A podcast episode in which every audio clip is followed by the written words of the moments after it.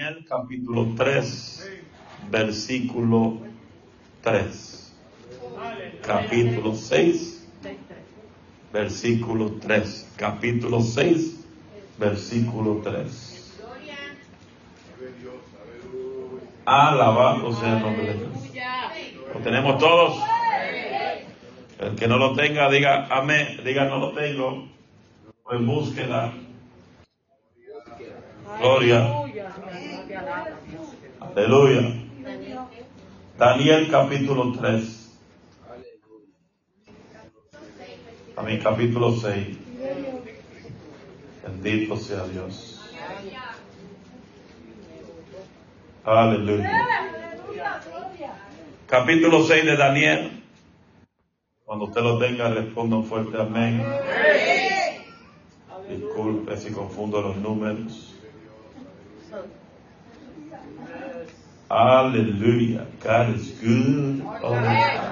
Daniel 6, verso 3.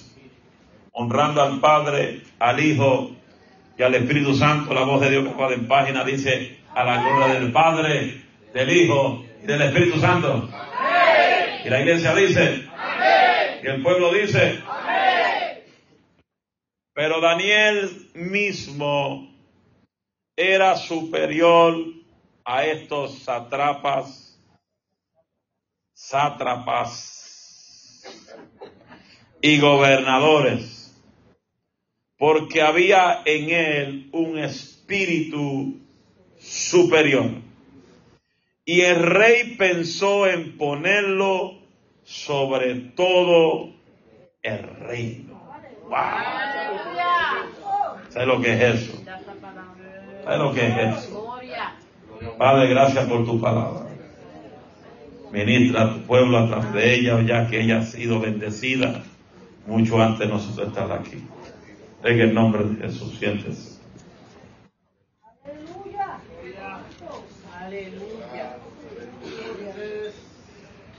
Pero Daniel mismo era superior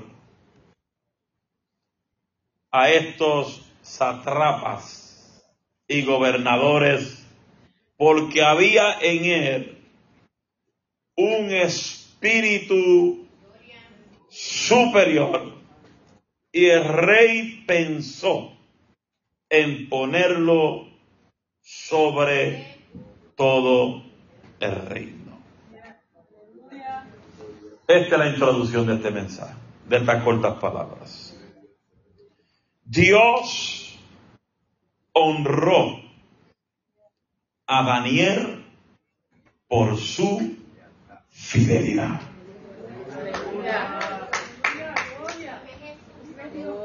Repito, Dios honró a Daniel por su fidelidad. Y como dijo nuestro hermano Elías, su lealtad.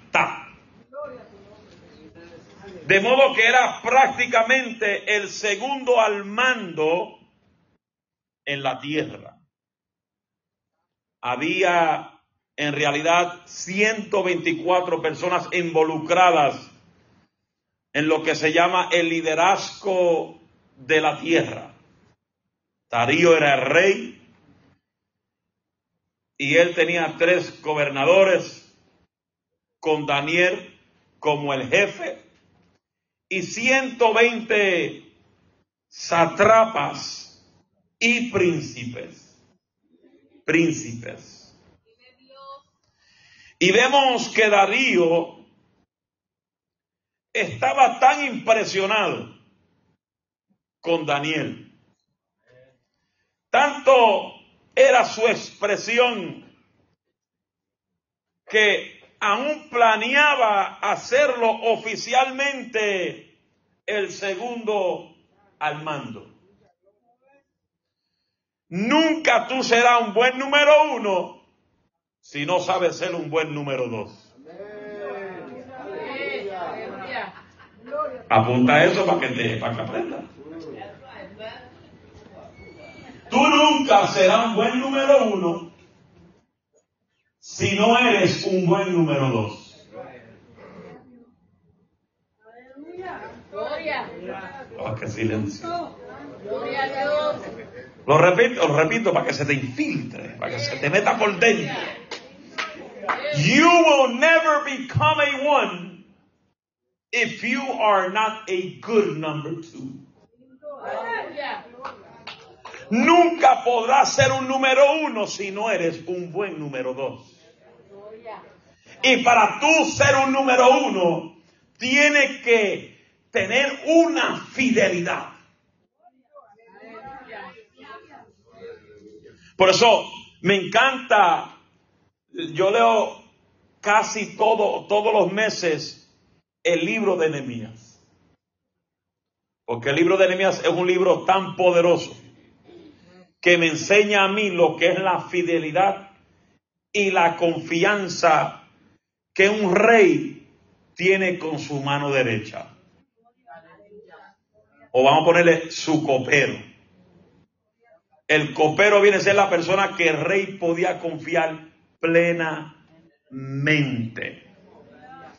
El copero venía a ser la persona que prefería morirse que el rey morirse. Porque el que estaba en mando era rey y no el copero.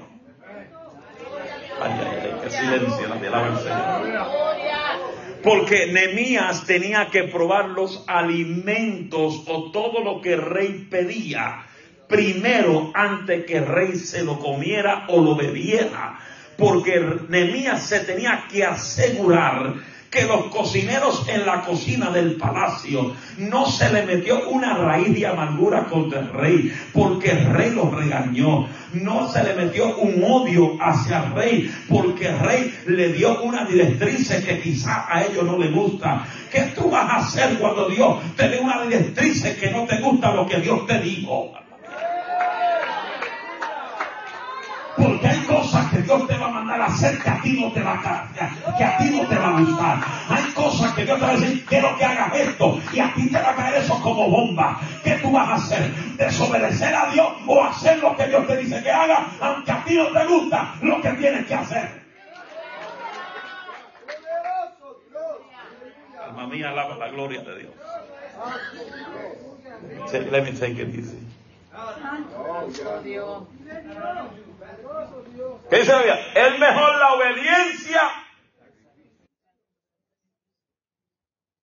Hay gente que trabaja y no le gusta donde trabajan.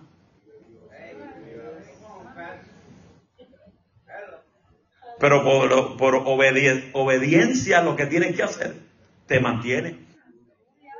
Porque son los chelitos de tu casa. Por eso tú jamás serás un número uno si no sabes ser un buen número dos. Hace poco me senté con un muchacho, lo invité a comer a Perkins. Y ese muchacho tiene tanto talento, ministerio muy bonito, él, su esposa, sus hijos están creciendo, están metidos, involucrados en, lo que es música.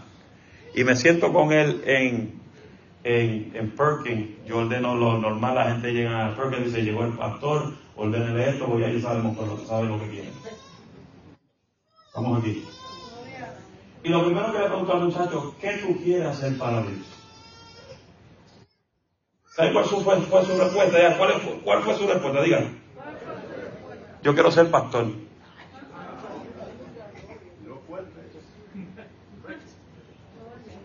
Yo le dije, yo le dije a él, si tú te metes al pastorado, yo jamás piso tu iglesia.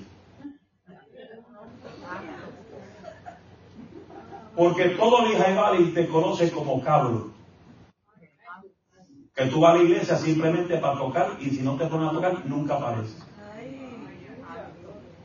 Ahora, para tú llegar a donde Dios quiere llevarte, para tú llegar a donde tú quieres, como eh, tú quieres pastorado, para tú llegar a un pastorado, tú tienes que saber lo que es el fundamento, lo que es fundamentarte, lo que es sentarte en una iglesia, lo que es, lo que es dejarte enseñar no dos meses ni tres meses, es dejarte enseñar por un periodo largo para que el valle de hija se quite de la mente que tú eres un cabro de iglesia.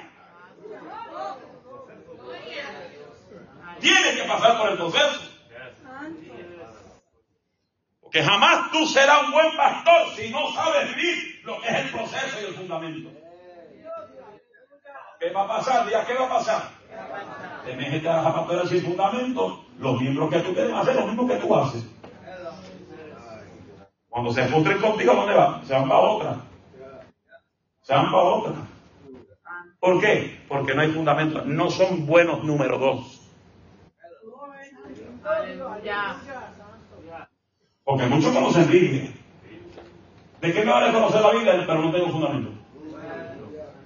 Y eso es lo que pasa hoy en día. La gente quiere ministerio, quieren hacer muchas cosas, pero no tienen fundamento. Por eso un viento de huracán de 125 millas como Idalia que entró a Florida tumba a cualquiera.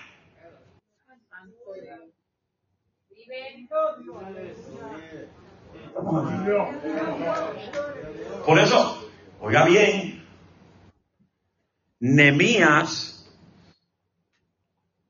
era aquel hombre que daba su vida por su rey. Yo pongo al rey Atarjerje como el pastor de ese tiempo, aunque era un sinvergüenza. Porque el que pone reyes se llama Dios y el que quita reyes se llama Dios. Es como cuando pusieron a Saúl, ¿quién puso a Saúl?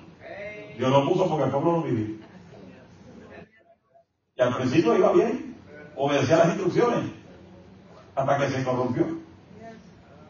Jehová dijo, mata a todos, y él se quedó con las cosas mejores de todo. ¿Y qué pasa? ¿Quién lo delató? Una vaca. Que fue tan terrible que le mintió al profeta. No, yo maté todo. Y la vaca se dio embuste. Embuste. ¿Qué es eso? Yo no fui. Porque la gente busca culpables.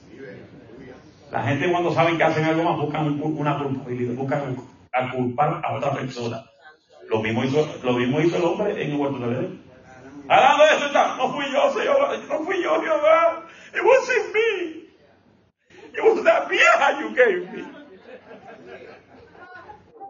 Fue esa vieja que tú me diste. Ella es la culpable de mi caída. Y eso fue donde la mujer, ¿qué pasó? No fui yo. Fue la víbora. Esa serpiente fue la que me hizo caer. Es que era tan bonita la fruta, pero bendito sea Dios. Ay, qué mamastobia.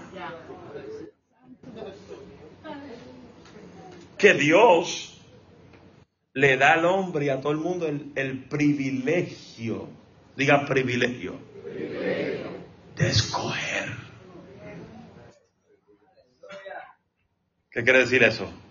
Que tú te salvas si quieres y si te, y si, o te pierdes si tú quieres.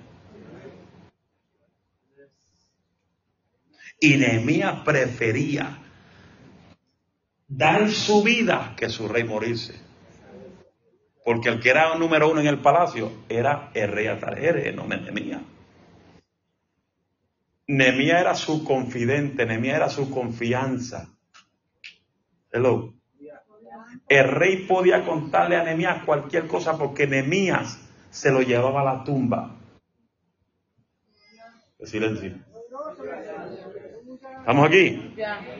Por eso, es muy importante que tú entiendas que la fidelidad a Dios es tan importante que la fidelidad que tú le das a tu pastor. Porque jamás tú serás un número uno si no eres un buen número dos. ¿Estamos aquí? ¿Estamos aquí? Por eso, el rey Darío se sintió tan impresionado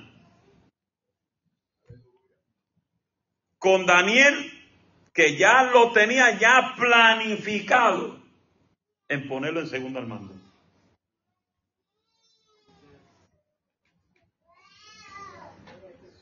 Es tan valioso tener un espíritu superior. Y no es que usted eh, venga y dice, no, yo tengo un espíritu superior y se crea más grande que cualquiera. Eso no es, eso no es el espíritu superior. Porque hay gente que Dios los bendice, Dios le da prosperidad, Dios le da crecimiento, le da sabiduría y ya se creen que son más altos que cualquier otra persona. Ya con eso fracasaste. Eres un fracasado aunque estés en la iglesia.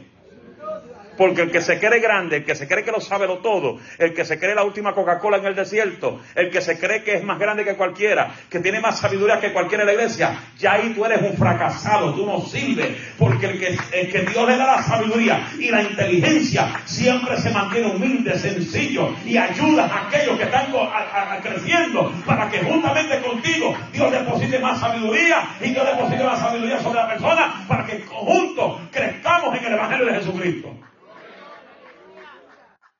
Cuando tú te crees lo grande, no, yo lo sé todo, yo sé, yo sé, yo soy maestro de y Funky Wario, yo sé, soy el profeta, a mí es el más que Dios me revela, a mí es el más que Dios me revela para profetizar. Está fracasado. ¿Saben cuántos fracasados hay en las iglesias metidos? Porque se creen son orgullosos, son altivos. Tienen un corazón altivo, un corazón, aleluya, que se lo creen que son los únicos que Dios puede utilizar.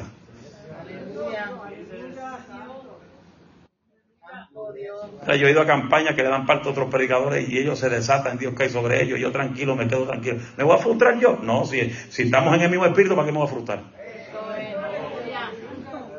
Y si Dios lo pone a dar palabra, que dé palabra, yo, yo después desato la unción de los milagros. Eso es lo mío. No voy a frustrar. Estamos aquí. Yo, yo enseño a la gente, enseño a los pastores. Yo enseño a un pastor en red y yo cada rato me pide consejo, cómo tú haces esto, cómo, y yo se lo digo. Tú das una campaña, no le des parte a los pastores, te van a coger toda la noche. Usa la sabiduría, punta los nombres, el pastor tal, póngase de pie, gracias por estar con nosotros. Punto y se acabó. Lo importante es el predicador, es la palabra de Dios, es el mensaje que Dios tiene para el pueblo. Entonces, se cantan casi cuatro horas de coro. Y el predicador está frustrado. Eh, yo paso esa experiencia. Eh, cuando yo iba a esos, países, yo era cantar tres horas sin parar. Me toca mi ahora. Y para que todo el mundo brincó, zapateó, los mocos salían, las lágrimas salían. Tres horas. Y después yo cogí, hermano, Dios me le bendiga. Ay, tanto apachurrado ya de tanta unción que le cayó sobre ellos. Por eso aquí es diferente. Aquí dos coritos van en coche. Porque aquí lo más importante es la palabra de Dios. El que viene para cantar 20 coros se equivocó. Aquí se canta dos coros los domingos y las durante la semana porque aquí lo importante es la palabra. La palabra es lo que, lo que La palabra es lo que santifica. La palabra es lo que te hace libre. La palabra es lo que te dice lo que tienes que hacer. La palabra, la palabra, la palabra, la palabra, la palabra, la palabra. Ahí soné como Antonetti. Santo.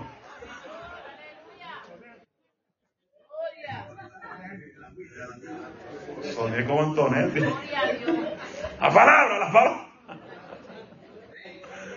Aleluya. A su nombre. A su nombre.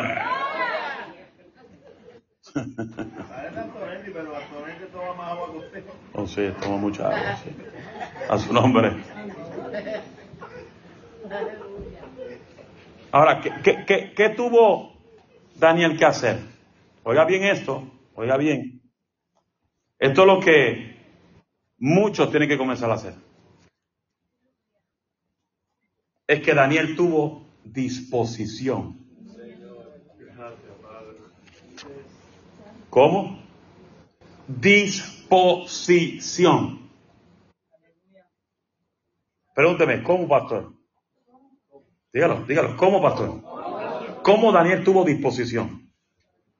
Número uno, no se contaminó. Capítulo 1 de Daniel, verso 8 dice, y Daniel propuso, él se determinó, él tomó la iniciativa, él tomó su dominio propio y dijo en su corazón, no me contaminaré con la porción de la comida que el rey ofrece. ¿Qué significa eso? que Daniel propuso no contaminarse con nada en la tierra.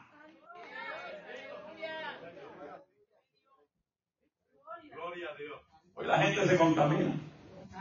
Hay un par con los familiares impíos que allá están bailando detrás del carril. No, pastor, yo no bailo, pero los pies están.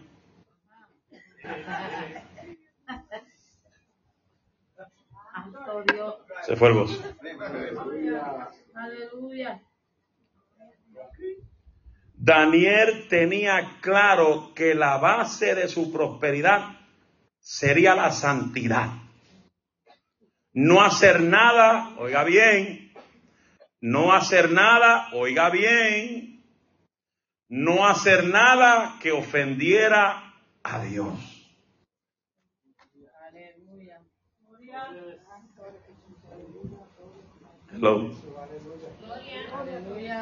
Ahora, si él tuvo la disposición, él pudo controlarse, él pudo tener dominio propio en rechazar un clase banquete, porque los palacios lo que, sea, lo que hay son banquetes heavy duty funky wild. Mucha carne, hello, viste encebollado. Eh, usted va a río, río, río, río, río, lo que hay es carne. Amén, río. Eh, entienda la revelación, lo que estamos aquí. Río, y no, no estoy hablando de río de agua viva. Estoy hablando de río. Río donde hay carne por un tubo y siete llaves. Por acá siento la unción por esta área, siento la unción por acá. Lo siento. ¿Eso qué pasa? Él tuvo dominio propio. Él renunció lo que el palacio ofrecía. Dijo, no, yo no voy a hacer nada que ofenda al Dios que yo sigo. Hello. ¿Y qué pasa? Una persona exitosa, una persona que quiere llegar a otro nivel en Dios, tiene que aprenderse el número dos. Y eso, y eso lo que involucra en esta, en esto que voy a decir, involucra lo que es estar bajo el sometimiento a una autoridad. Y lo que es estar en obediencia a una autoridad. ¿Estamos aquí? Ese es el problema que hay en las iglesias de hoy. Lo digo. El problema de la iglesia de este tiempo es que la gente no quiere someterse a la autoridad de la iglesia y no quiere obedecer las normas de la iglesia.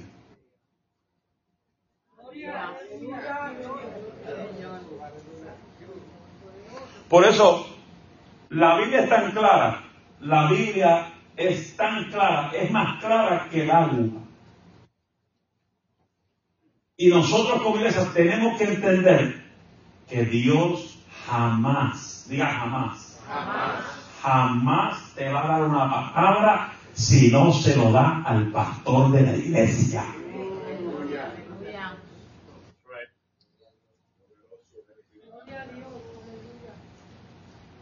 Vamos aquí. Yo sé que estos jóvenes tienen ministerio. Yo sé que muchos aquí tienen ministerio. Pero para tú llegar donde Dios quiere llevarte, tenemos que aprender lo que es sometimiento a la autoridad. Y si Daniel, miren hermano, si Daniel, caminando bajo la unción, ni los leones lo tocaban. Y a ese sí lo metieron en una cueva de, de, leones.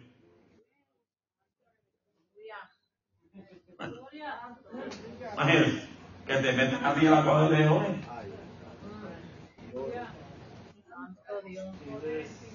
Y la cosa es que Daniel estaba tranquilo. Los leones no lo tocaron. Porque lo que Daniel huelía era presencia y no, y no carne. Hay gente que huele más a carne que presencia. Hay gente que huele más a mundo que santidad. Hay gente que huele más pecado que a gloria de Dios. Ay, Dios mío, esto está duro. Hay que cogerlo suave para el domingo. Estamos aquí. Que, Jehová, que lo mismo que hizo Daniel, él rechazó, él rechazó las ofertas del palacio. Él no se contaminó, él tuvo dominio propio. Lo mismo le advirtió Jesús a sus discípulos en el capítulo 15 de San Juan. Le advirtió que tienen que rechazar las cosas del mundo. Tú nunca vas a llegar a un lugar y al nivel que Dios quiere llevarte, contaminado. Y no te estoy diciendo que tú eres perfecto, pero tú caminas hacia una perfección. Hello. ¿Estamos aquí? Tenemos que entender que Daniel se propuso, él se determinó. Rechazar, dominio propio. No, eso no es para mí. Hello. Tus amigos, los que están en la escuela, tus amigos dicen, fumate un cigarrillo, nadie te va a ver. Eso no es para mí. Eh, Date una jaladita de la marihuana, eso no es para mí. Se te burlan en la cara, tú tranquilo, deja que te burlen. Porque el que está seguro de, de quién está con él, que se burlen. Que, que- que te digan aleluya. Mira, yo llegué, yo llegué, empezamos la escuela el lunes, todos los estudiantes comenzaron a la escuela. Y, así, yo, y, había un muchacho, yo le hablé mucho el, el año pasado. Y cuando él me ve el segundo día de la escuela, que él llega el segundo día de su vacación, que estaba en Puerto Rico, llega el martes, lo primero que le está buscando es al pastor Moisés. Dice, yo tengo que ver si el pastor Moisés está aquí, si todavía trabaja aquí. Y cuando llegó a mitad del día, yo estaba subiendo por la escalera y él iba bajando por la escalera. Dice, pastor. Y su semblante era totalmente diferente. Y yo le dije, tú tienes algo diferente del año pasado. ¿Qué te pasó a ti? Pastor, soy pentecostal. Estoy yendo a la iglesia. Y mi mamá se burla de mí, mi papá se burla de mí, mi hermano se burla de mí. Y yo le digo, deja que se burlen, tú sigue para adelante. Normalito, echa para adelante. Dice, voy a visitar su iglesia, pastor, porque vi su video que ahí hay fuego. Y yo quiero de ese fuego. Y tuve el hambre que él tiene. Ayer me fui temprano porque tenía una cita a las 11 y llegué y llegué hoy al trabajo y me vio al mediodía y dije, pastor, lo estuve buscando todo el día ayer y no lo encontré. Porque me fui a las 11. Jamás me ibas a encontrar. Y mi hermano, y él me busca en esos cambios de clase hablarme nada más de la experiencia que él está teniendo con el Señor. Me dice, siento una clase de paz en mi corazón, pastor, que cuando yo estaba aquí sin Cristo, lo que me interesaba era ver las muchachas, decir, ay, qué bonita está esa muchacha. Ahora ni eso me llama la atención. Yo no siento ni papa por ninguna muchacha en esta escuela. Lo que yo siento es presencia. Yo quiero poder de Dios. Yo quiero seguir estudiando la palabra. Yo quiero seguir metiéndome con Dios. Eso es lo que Dios anda en busca de gente que se pare en su vida y busquen presencia del Eterno.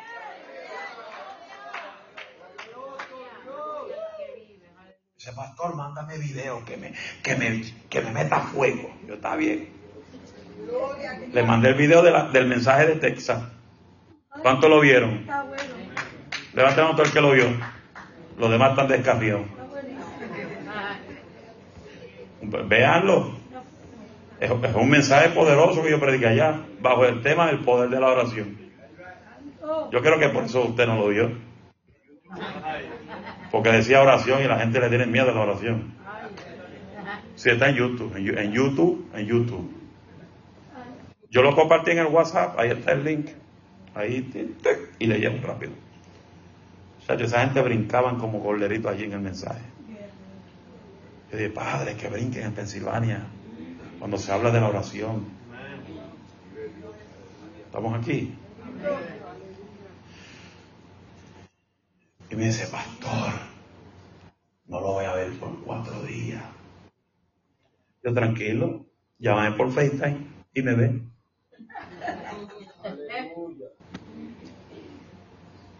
O, o, o mandame un texto y te mando un mensaje.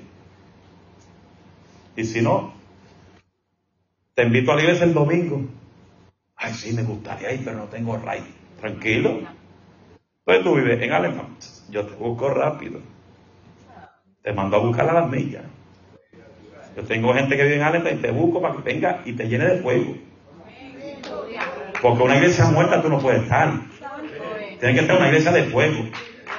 Una iglesia de fuego. Una iglesia de fuego. Una iglesia de fuego. Donde hay hombres de fuego. Donde hay mujeres de fuego. Donde hay jóvenes de fuego.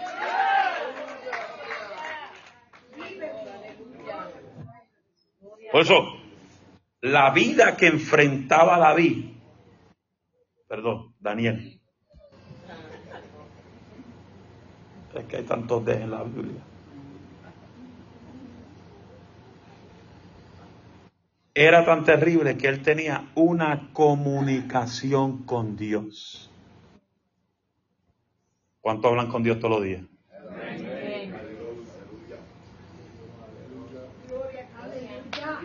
En tesalonicense dice, orad sin... Ay, pastor, pero yo trabajo. Bueno, usted no sabe, usted no sabe cómo hablar en su mente. Usted no sabe hablar acá arriba. Cuando hay algo muy importante que usted quiere decirle al Señor, no lo diga en la boca, dilo en la mente. Porque el diablo lee tu boca. El diablo lee lo que tú dices. Cuando tú hablas en la mente, no hay diablo que se te meta en la mente. Quiere una señal, ponle la señal en la mente a Dios. ¿Quiere que Dios te conteste algo? Ponle la señal en la mente a Dios, pero asegúrate que sea Dios que te lo conteste. Hello. ¿Estamos aquí? Y Daniel tenía dominio propio, rechazó la oferta, no se contaminó con nada del palacio, porque él tenía una relación, una comunicación con Dios. El muchacho me dice, pastor, ¿qué religión tú eres? ¿Y de qué? ¿De qué religión tú eres? Yo no tengo ninguna. Ahora, si tú me dices, ¿qué relación yo tengo? Yo te contesto. Pero yo no tengo religión.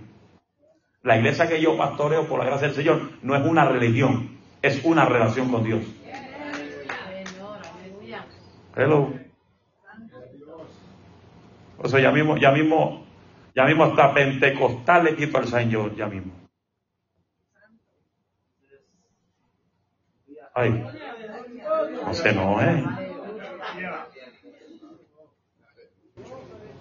Hasta el nombre Pentecostal ya mismo le quito también.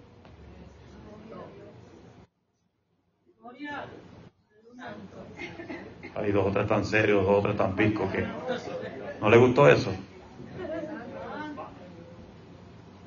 A su nombre. Porque hay gente que dice, ay, yo soy pentecostal, pero tú lo ves bien apagado. Parece bautista. Yo soy pentecostal. Y tú lo ves que están, parecen católicos ahí todos muertos, apagados.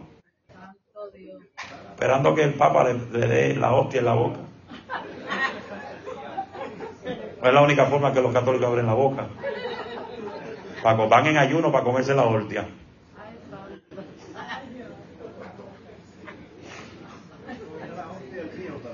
Sí. Diga comunión. Oiga bien, no importa cualquier situación que Daniel enfrentó. Oiga esto, Daniel nunca dejó de orar. Nunca. Imagínate que tan tremendo esto, que aún lo del palacio, lo del grupo ejecutivo de liderazgo que había en el palacio, se reunieron, hicieron una reunión ejecutiva, hicieron un edicto que nadie podía clamar a su Dios por 30 días. Y Daniel llegó al palacio, mira, el rey firmó este edicto. ¿Cómo que nadie puede clamar a su Dios? ¿Qué qué? Por 30 días nadie puede clamar a su Dios. Eso no va conmigo. Ahí donde yo puedo decir, y utilizar el versículo que muchos llamados pentecostales lo utilizan para su conveniencia. Ahí donde yo puedo decir que Daniel dijo, yo voy a obedecer a Dios antes que a los hombres.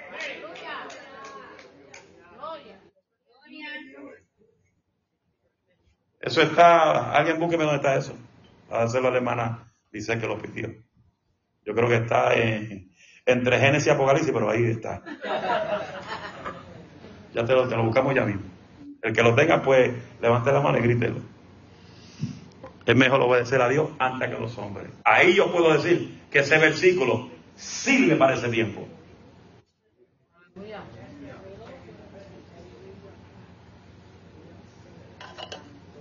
¿Por qué?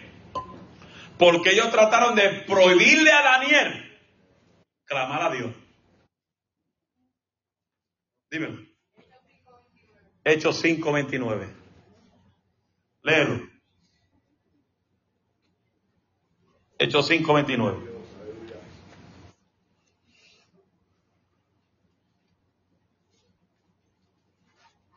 Es necesario obedecer a Dios antes que a los hombres, respondieron Pedro y los demás apóstoles.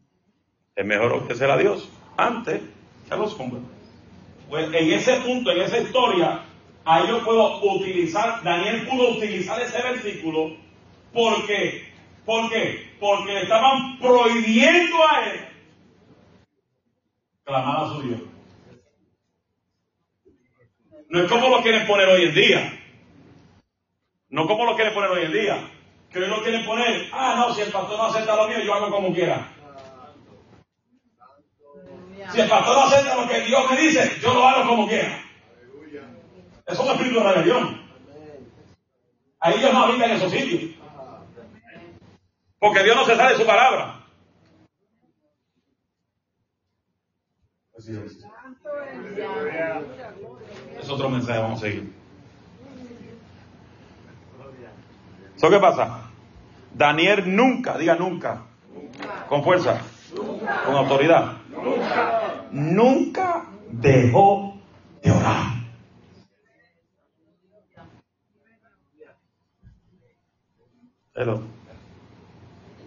Por eso yo me cuido y, y, y, y pregunto siempre, y ahí está, ¿qué iglesia te invitó?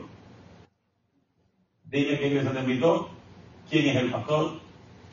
Porque si yo sé la vida que esa iglesia vive y Dios me pone a mí no dejarlo ir, él no va. Aunque se atribule. Porque no en todo sitio usted se puede meter. Aunque hable en lengua. Una iglesia dividida o una iglesia que está levantada en esta ciudad o en cualquier ciudad que fue levantada por medio de una división, ahí no habita el Señor. Dios no habita en división. El que habita en división es el diablo. Pues ten cuidado quien te susurra los oídos. Ten cuidado quien te llama por teléfono, ofreciéndote villas y castillas. Porque hoy en día hay una de ofrecimiento para llenar los templos. Hello. Pero es triste tú salirte de la voluntad del Padre y entrar en un lugar. Mire, hermano, yo conozco un pastor, y con esto no tenemos, esto, esto es serio. Termino. Termino.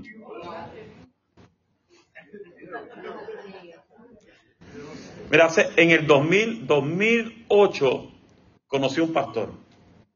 No voy a mencionar la ciudad, pero conocí un pastor. La iglesia de él estaba en un lugar donde habían cinco tiendas. En un, en un terreno. La iglesia de cuando fui por primera vez era mitad de este lado nada más. Ahí parecían la pista, ahí todo pegadito. Prediqué la primera, la primera campaña, el último día Dios me dio una palabra profética y, y le dije a la iglesia, ustedes se apoderan del segundo lugar que está en el lado izquierdo. Estaban en la esquina, estaban de donde está el edificio, okay. mirando para allá. Ok, ok, derecho. So, se van a apoderar del segundo lugar que es de la izquierda. Ahí será un poco, eso, es falso. ¿Cómo se va a ir esa tienda de ahí? Que esa tienda es la más que hace dinero.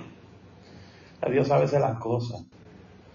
El pastor me llamó, ay hermano, que hay un hombre que está hablando tanto que eso es falso, aquí yo tranquilo. Usted, la próxima vez que me invite, ya van a estar en la otra tienda. So, van a tener do- dos secciones. Me invitaron el año, después. Exactamente. Ya se, apodería- se apoderaron de dos secciones.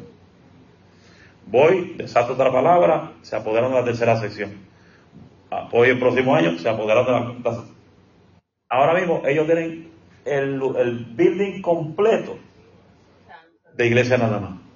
Las cuatro tiendas que habían ahí se fueron. El templo se llenó a que no cabía un alma, más de 600 personas.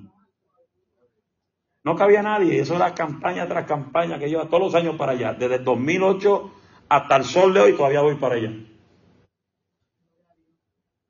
Hacen como unos cinco años atrás o seis años atrás, le di una campaña y la esposa tenía un clase tumor en la, en la barriga de cáncer.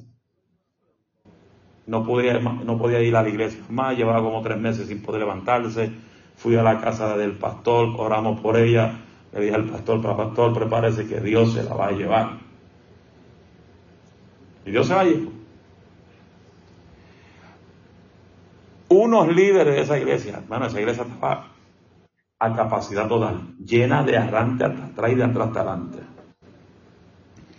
Unos tres líderes se aprovecharon de la debilidad del pastor, de su sufrimiento, y le vaciaron la iglesia. Él se quedó con cinco familias. So, él me llama ese pastor al año, a los par de meses después, pastor, he llamado a varios profetas que han venido aquí, pero ya no quieren venir porque se fueron con los divisionistas. Y todos los que vivieron en la iglesia de él me llamaron para campaña. Y yo no le di ni una campaña a ninguno. Porque bien claro se lo yo no predico en iglesias divisores y traidores y engañadores. Fui a la iglesia, le prediqué, ay hermano, hermano, yo, yo casi lloro. Lo que era yo estar en ese altar tan grande y predicarle al pastor, a sus tres hijos y a seis personas más. Y yo dije, Padre, Dios mío, ayúdame. Pero Dios me llevó con palabras de fortaleza, de, instruir a esa gente, apoyarla al pastor, la visión. Volví el próximo año y había más gente. Ese año fui tres veces, porque la primera vez que fui se convirtieron 35.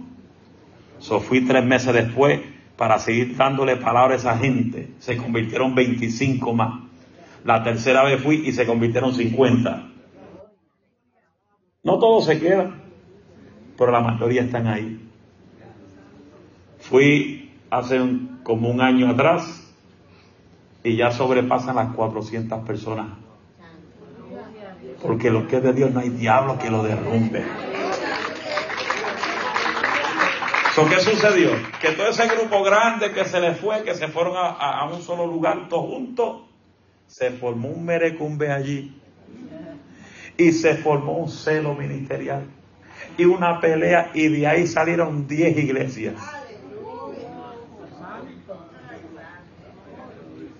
Y cada una llama, pastor, queremos tener una campaña usted. No, ustedes se lo van a llevar el diablo. Pero pastor, ¿qué tenemos que hacer? Usted tiene que ir donde su pastor. al que usted dividió, pedirle perdón a él, a frente de la iglesia, reconocer su pecado, regresarle todas sus ovejas, las buenas porque las malas deje, quédese con ellas.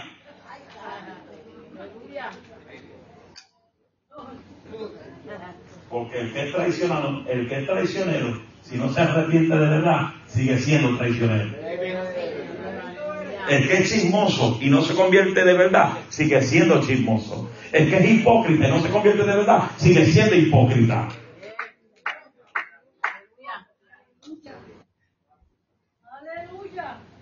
Estamos aquí. Y yo me gozo cuando voy a esa iglesia. Tengo videos donde, donde había esas revoluciones. Y la última vez, antes de la mujer del morir, parece que con toda la enfermedad se le olvidó las cosas al pastor. Porque uno está pasando por un, un momento fuerte. Hay cosas que se te olvidan. Yo le dije a él el último día, en medio de tu liderazgo hay un Judas. Abre los ojos. Hay un Judas que está contaminando a otros. Pero la desesperación y el momento difícil, hermano, él llegó a un nivel tan terrible que él durmió dos o tres veces en el cementerio. No, no, era, no era dos, dos años que estaba con su mujer, era más de 30 años. Y la gente se aprovecharon de eso. Pero Dios lo levantó. Dios lo restauró. Le dio otra esposa. Le dio dos hijos más. Y cuando fui para allá última vez, yo dije, no tenga más ninguno, que tú estás viejo para eso.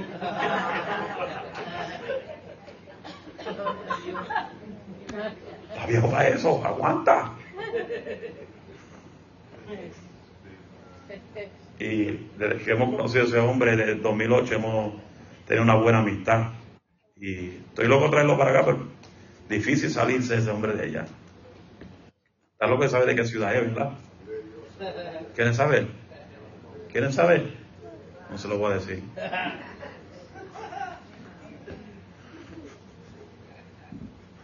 A su nombre.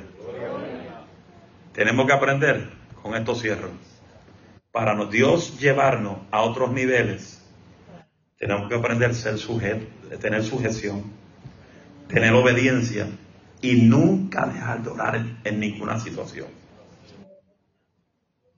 Sabía que solo Daniel tenía intimidad con Dios.